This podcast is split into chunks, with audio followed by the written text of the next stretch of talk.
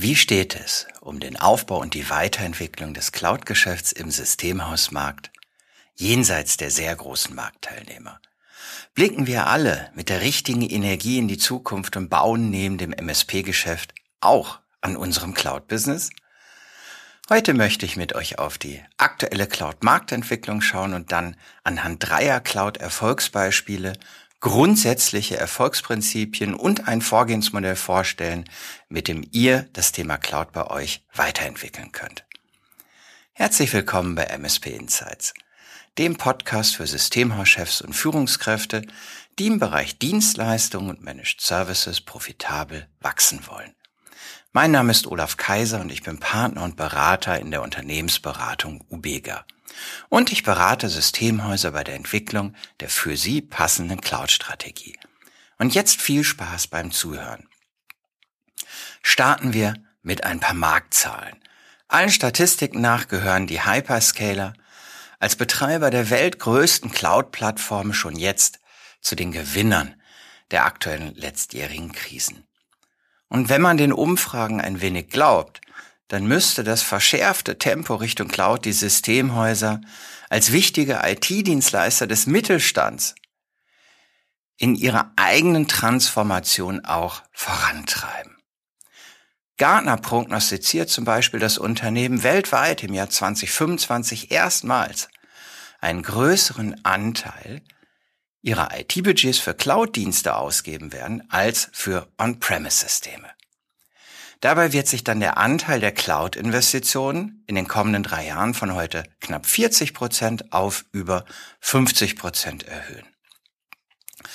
Und auch aus meinen Erfahrungswerten schwinden die Vorbehalte gegenüber dem Public Cloud seit Jahren. Noch ein weiteres Datum dazu. Laut dem Beratungshaus Crisp Research sehen über 80 Prozent der Unternehmen aller Branchen die Cloud als tragende Säule ihrer IT.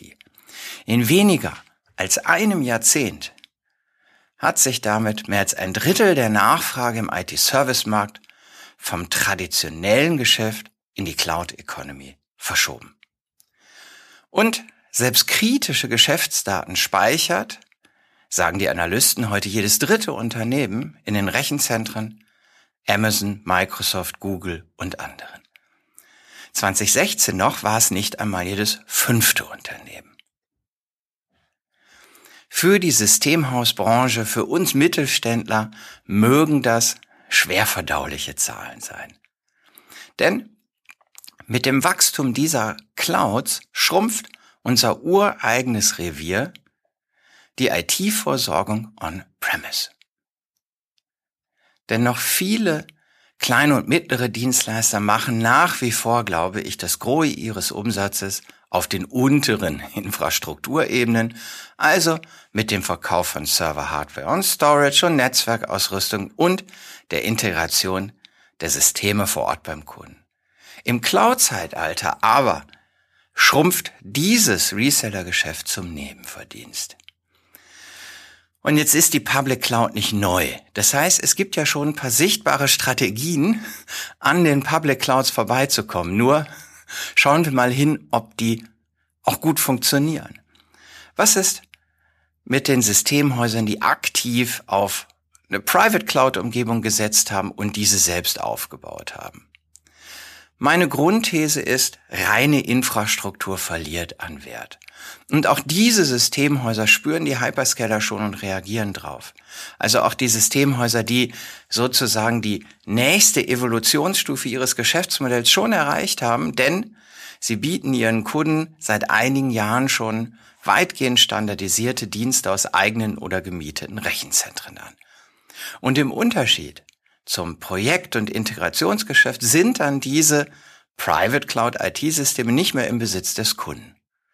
Und dieser nutzt die Infrastruktur und Betriebsleistung aus der Private Cloud seines Providers auf monatlicher Basis.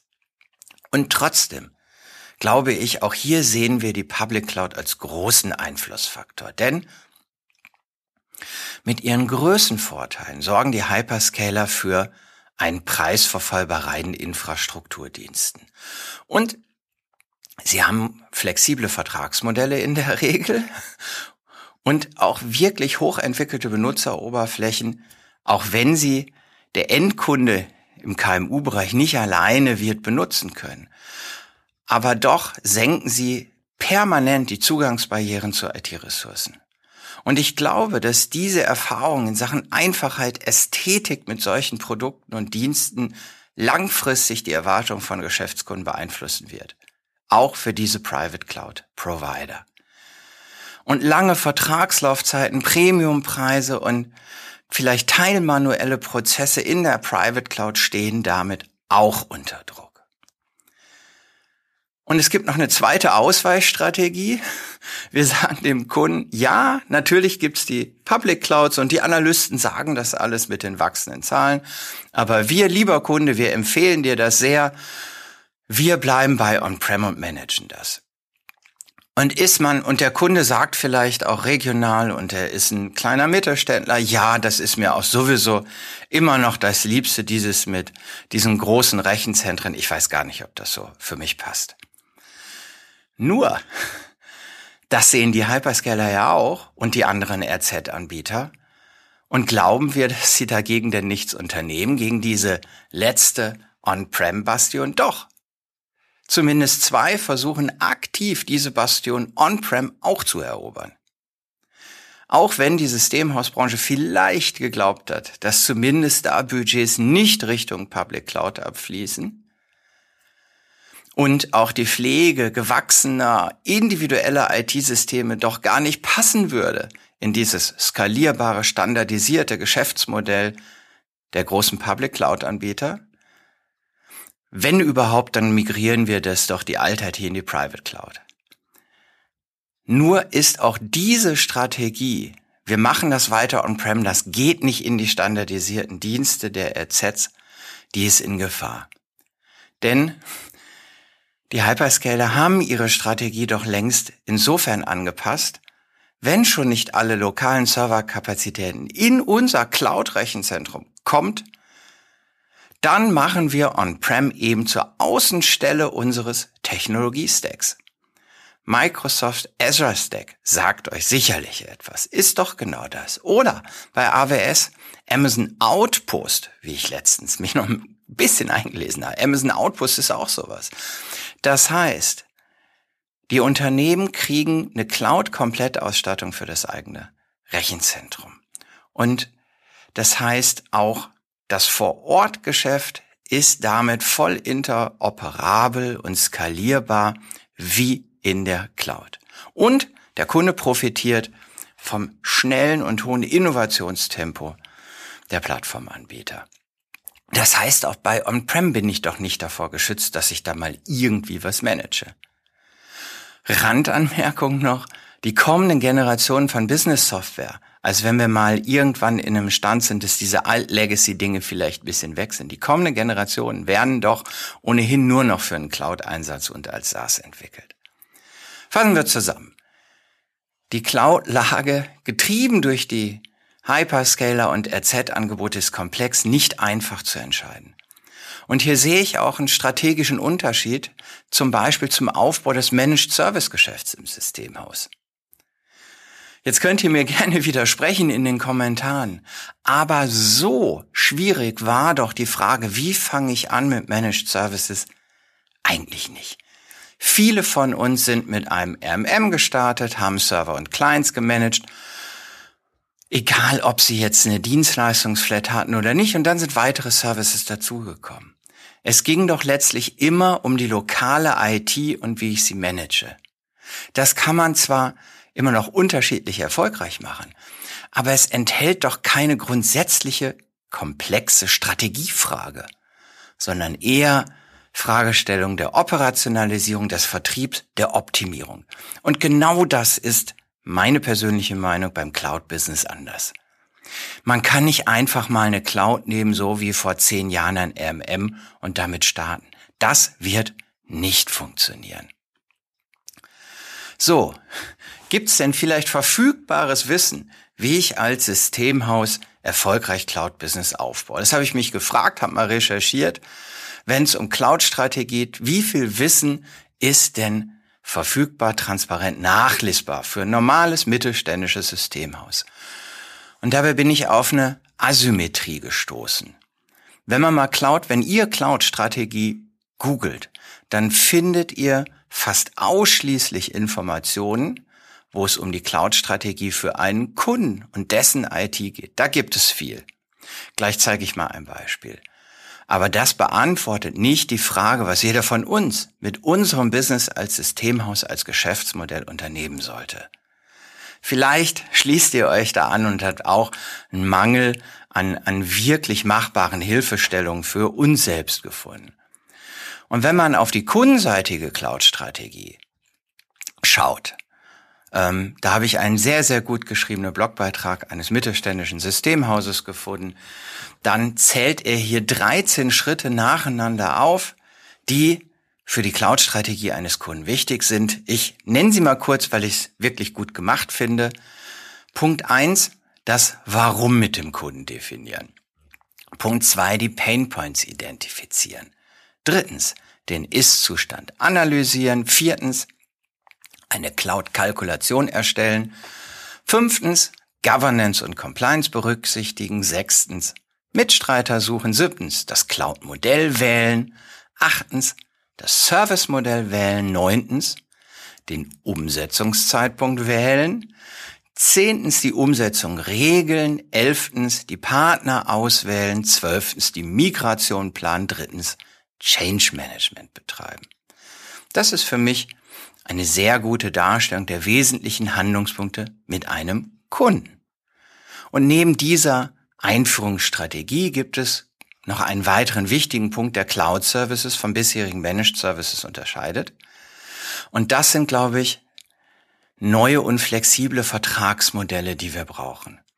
Aufgrund der hohen Dynamik des Geschäfts, die häufig auch eine größere Flexibilität erfordern, dürfen Managed Cloud Services so konzipiert sein, dass sie sich an technologische Weiterentwicklung, die ganz, ganz schnell passieren, anpassen lassen. Also während früher von Vertragsstart bis Vertragsende die Leistungserfüllung im Idealfall, im, im Wunschszenario des Systemhauses nahezu unverändert blieb, mussten wir auch intern nicht so viele Ressourcen haben, um immer zu schauen, passt noch alles, haben heute sowohl Kunden als auch Anbieter während der Laufzeit immer häufiger den Wunsch, den Service anzupassen.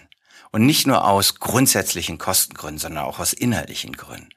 Wir brauchen also vielleicht vor dem Vertragsstart eine Lösung, wie wir gemeinsam, Kunde und Provider, im Fall der Fälle von Anpassungen damit umgehen möchten. So, kommen wir jetzt zu den Erfolgsbeispielen.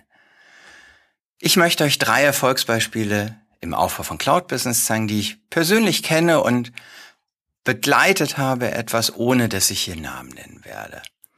Systemhaus A. Was sind bei Systemhaus A die Zielgruppe und das Portfolio?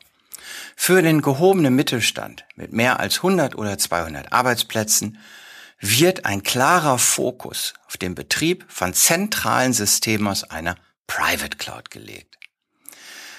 Es wird also die, die weitgehende, sehr weitgehende Übernahme des Betriebs dieser zentralen Systeme bis zum VPN, der Datenbank und anderer einzelner Dienste angeboten. Das Portfolio ist also ein Servicekatalog von zentralen Diensten, die in der Cloud gemanagt werden. Und das mit grundsätzlich standardisierten Managed Service Leveln, aus denen der Kunde in den Bereichen Reaktionszeiten, Storage, Backup, Monitoring, Security etc. individuelle Servicelösungen konfigurieren kann. Der Aufbau dieser eigenen Plattform ist seit einigen Jahren aktiv und interessant ist auch die Abgrenzung dieses Geschäfts. Es werden keine Clients gemanagt, kein User Helpdesk, ganz klar zentrale Systeme und deren Betrieb. Kommen wir zu Systemhaus B. Was sind hier die Zielgruppe und das Portfolio? Man hat sich auch hier bereits vor über zehn Jahren für Cloud und für einen Lösungsfokus in diesem Falle entschieden, und zwar auf Datev und das Datev Hosting. Und das Datev Hosting wird in mehreren Rechenzentren in Deutschland betrieben, ist ISO 27001 zertifiziert und rund um die zentrale Datev-Lösung werden weitere Services in den Bereichen Monitoring, automatisierte Updates, Security, Datensicherung und so weiter entwickelt aber nicht als Standalone Services, sondern als ITSM-Erweiterung der zentralen angebotenen Lösung. Hat dieser Lösungsfokus das Wachstum eingeschränkt? Ich meine, dass das Gegenteil der Fall ist und das ist nachweisbar. Und nun zum dritten Fallbeispiel Systemhaus C. Was sind hier Zielgruppe und Portfolio? Man hat sich für einen Produktfokus und damit einen Public Cloud Provider entschieden und positioniert sich in seinem Markt als der Experte für genau diese Public Cloud Plattform. Und weil die Hyperscaler ja ein Angebot aus unzähligen Einzelservices haben, wurde innerhalb der Plattformwelt dann ein Fokus auf ausgewählte Themen gesetzt. Eines davon ist Security und damit die Positionierung weiter geschärft. Und dieser Plattformfokus hat im Übrigen auch zur Folge, dass versucht wird, maximal viele Dienste, wenn möglich, aus der einen Plattform zu nutzen und keine anderen Anbieter, selbst wenn sie technisch eventuell weiterentwickelt sind, ins Programm zu nehmen. Auch das ist eine wichtige und gute Haltung. Alle drei Beispiele wachsen mit zweistelligen Wachstumsraten im Cloud-Business und sind teilweise sogar Sub- oder Kooperationspartner für andere Systemhäuser, weil sie eine sehr nachgefragte, spezialisierte Expertise haben. Welche prinzipiellen Ableitungen können wir aus den positiven Fällen ziehen? Bevor ihr jetzt denkt, na ja, die haben Jahre daran gearbeitet, sind vielleicht auch größer als wir, wie sollen wir bei uns das denn hinbekommen? Punkt eins Stillstand ist garantiert keine Lösung. Und Punkt zwei wir schauen ja jetzt einmal, ob wir aus den Beispielen Erfolgsprinzipien ableiten können und dann einen für jeden umsetzbaren Weg zur eigenen Cloud-Strategie modellieren. Erfolgsprinzip eins: Es braucht ein klar definiertes und konzentriertes Geschäftsmodell. Das sind mehr als jetzt drei oder fünf zertifizierte Techniker und ein Vertriebler, der an einem Online-Kurs teilgenommen hat zum Verkauf von Cloud-Lösungen. Gut entwickeltes Cloud-Geschäftsmodell enthält eine Zielgruppendefinition, eine Positionierung auf prägnante, einfache Art und Weise und weniger, weniger ist hier mehr und erfolgversprechender. Und die drei Beispiele zeigen auch, sind ja nicht ganz zufällig, auch die drei Wege der Spezialisierung auf.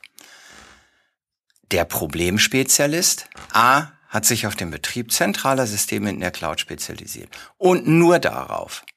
Der Branchenspezialist B konzentriert sich auf Kanzleien und die DATEV-Lösung und C der Produktspezialist. C setzt klar auf einen Hersteller und dessen Public Cloud und nutzt dessen Marktmacht und Portfolio. Das heißt, die Auswahl der Technologie folgt im zweiten Schritt und danach die Operationalisierung. Erfolgsprinzip eins: es braucht ein klar definiertes und konzentriertes Geschäftsmodell für die Cloud. Erfolgsprinzip zwei: auch bei allen dreien vorhanden.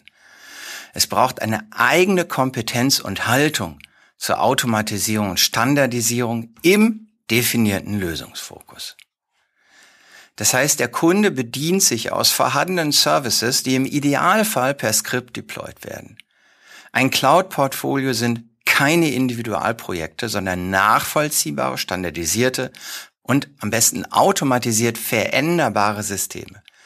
Und je mehr diese Automatismen im eigenen Haus umgesetzt werden können, desto besser. Und auch das ist ein Prozess, ist eine Entwicklung. Erfolgsprinzip zwei die Haltung und Kompetenz zur Automatisierung und Standardisierung und damit dem Kunden zu führen und zu sagen, was er bekommt. Und Erfolgsprinzip drei: die Mitarbeiter emotional mitnehmen und schrittweise wachsen. Es braucht zum Start keinen Welteroberungsanspruch und wir können damit alles für alle machen. Das braucht es nicht braucht ein realistisches und leistbares Cloud-Angebot, wie klein es auch immer auf den ersten Blick erscheinen mag. In die Cloud zu gehen ist auch eine emotionale Frage für die Mitarbeiter und der Staat darf deswegen bestmöglich funktionieren, sonst hängt uns das für immer in den Kleidern. Und am besten nicht im Kämmerlein starten und dort Monate testen und testen und nochmal bauen und wir haben nochmal ein Testsystem, sondern mit echten Kunden starten. Das nimmt jeden im Unternehmen sichtbar, deutlich sichtbarer mit. Und der interne Test, der ist letztlich egal. Was kann jeder jetzt konkret tun?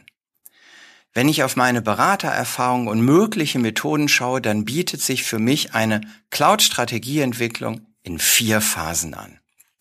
Phase eins: Ausgangssituation und Stärken. Wer sind denn heute meine Kunden, die schon in der Cloud sind und wie gut läuft es bei denen? Welche Stärken und Kompetenzen, zum Beispiel in der Softwareentwicklung oder im Skripten, haben wir Stand heute? Welche Cloud-Motivation haben wir? Was treibt uns im Unternehmen an? Was ist da? Und wie sieht mein direktes Umfeld mit meinen Wettbewerbern aus? Was machen die im Bereich Cloud? Welche allgemeinen Veränderungen sind zu beachten? Phase 1, Ausgangssituation und Stärken. Phase 2, Zielgruppe und Engpass. Was ist wirklich für uns eine vielversprechende Zielgruppe?